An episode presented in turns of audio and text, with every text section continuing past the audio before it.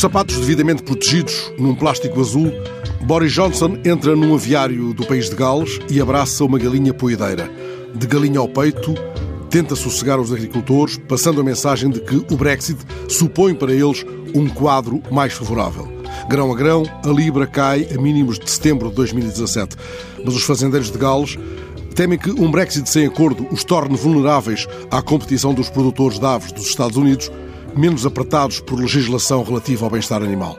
Há quem considere que Boris Johnson representa a americanização da política em Londres e o próprio presidente dos Estados Unidos já proclamou que o sucessor de Theresa May é o Trump britânico.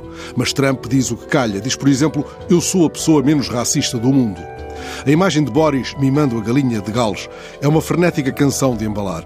Ele mima e acocora no momento em que os produtores de aves britânicos temem o ataque do frango colorado, o frango barrado com uma solução antimicrobiana considerada eficaz para travar bactérias como a salmonela. Mimar e acocorar são afinal conjugações sinónimas. Lá está, nas fotos do aviário, Boris em ação, ora mimando galinhas poedeiras, hora de cócoras, pisando a palha com proteção de plástico azul.